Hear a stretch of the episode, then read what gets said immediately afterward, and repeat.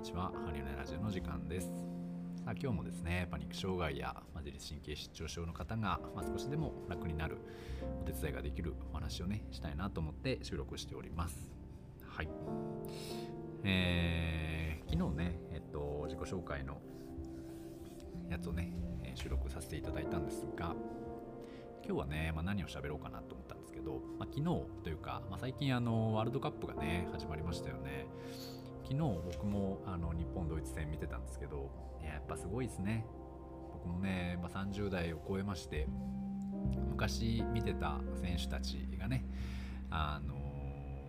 もう今や解説の席に座ってたりとか、うん、なんかねだかこうレジェンド扱いをされていてなんかこうすごくね新鮮な気持ちになんか懐かしい感じになりましたけど、まあ、なんかね久々になんかワールドカップ見るとやっぱいいですね。なんかテンションが上がる。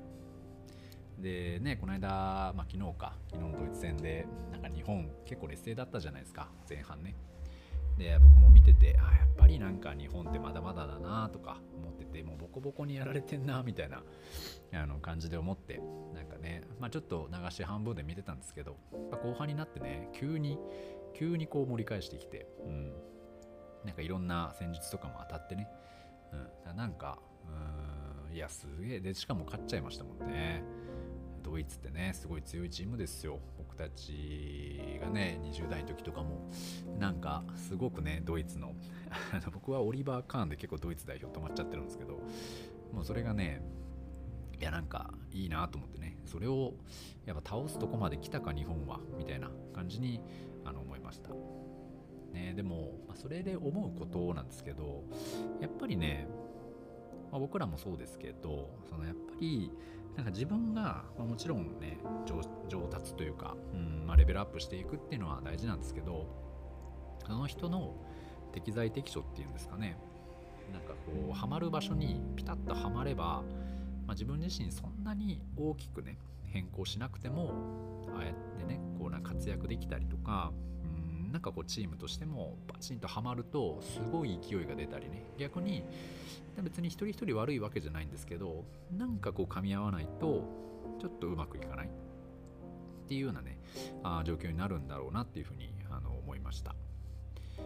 なのでまあ結構ねそういうパニック障害とか、まあ、自律神経失調とかね、まあ、うつとか、まあ、障害とか、まあ、いろんなメンタル疾患ありますけど、まあ、そういった方々って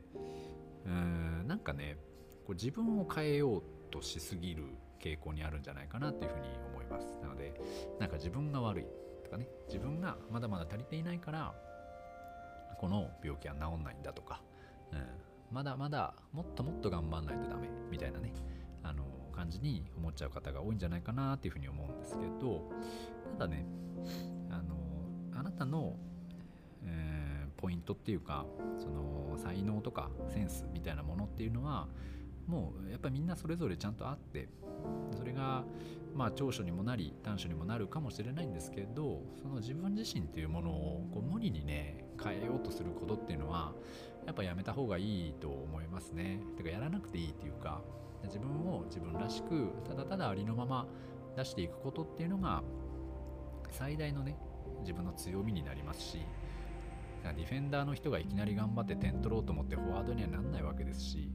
ねフォワードの方がいきなりゴールキーパーになることもないんですよ。ね、その人の、まあ、才能とか持ってるものとかうーん、まあ、やりたいそのことですよねとか好きなこととかあそれが全てそのポジションとかに現れているわけで自分がどのポジションなのかとか自分がどういう選手なのかとか、ねまあ、日本代表で例えると誰なのかなとかねどういういろんな人いたじゃないですかだからこうスタメンで出る方がいいのかなんかサブで出る方がいいのか、まあ、意外とコーチとかそっち系の方がいいのか監督でこう回した方がいいのか、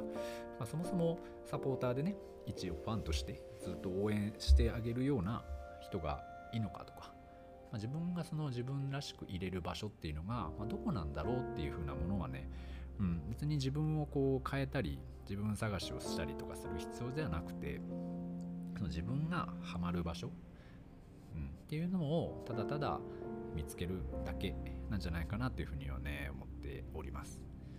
うん、なのでまあ今日のねあ昨日か。昨日の日本戦を見て思ううん自分のそのポジショニングの仕方というかねなんですけど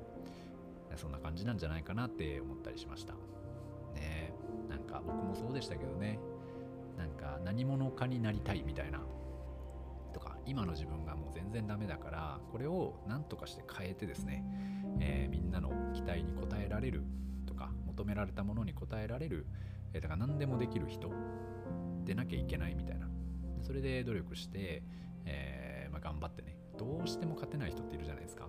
でもそのどうしても勝てないっていうそのどうしてもの部分のその勝負のポイントが、まあ、そもそも違う時もあったりするわけなんですよね。だからその辺の、えー、自分らしさとか自分のそのままの状況っていうのが、まあ、どんなものなのかとかね、えー、自分がどういうところにはまるのかみたいなものを、えー、まあ、ちょっとずつでもねなんか人生経験を通して分かってくると、まあ、より楽に生きれるんじゃないかなっていうふうには思ったりします。僕もね、まあ、それはまだまだあの模索中ではありますが、ま自分の自分がどこに置けばこの、えー、ハリオネというこの人物は一体輝く輝くのだろうかとかね、えー、ふうに思ったりしております。自分が持っているもの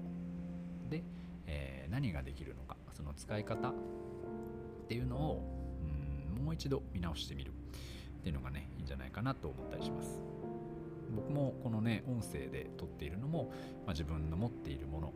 なんかね声がいいよとかね落ち着くねとか言われたりすることも、まあ、ありがたいことにありまして。じゃあこの声僕昔すごいこの声が自分で嫌いだったんですけど今そうやって言っていただけるんならこの自分の声を変えるわけじゃないんですけどこの声を活かせる場所を変えるというか場所にこうシフトすると、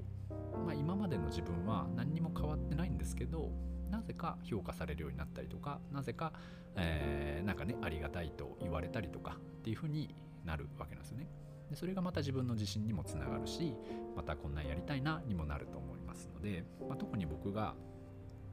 例えばね意識して自分の声を変えたわけではないんですがただ自分のその声がハマる場所にたまたま、えー、ヒットしたっていう感じなので、まあ、あなたもうん別にその自分自身をね無理やり変える必要っていうのは全くなくて自分のそのただただ持っているもののその良さというかに気づいてないだけというかね。だそこの自分がそのままで入れるうんいてなおかつハマる場所って絶対ありますので、まあ、それをそこに、えー、はめ込んでいくだけになりますのでね、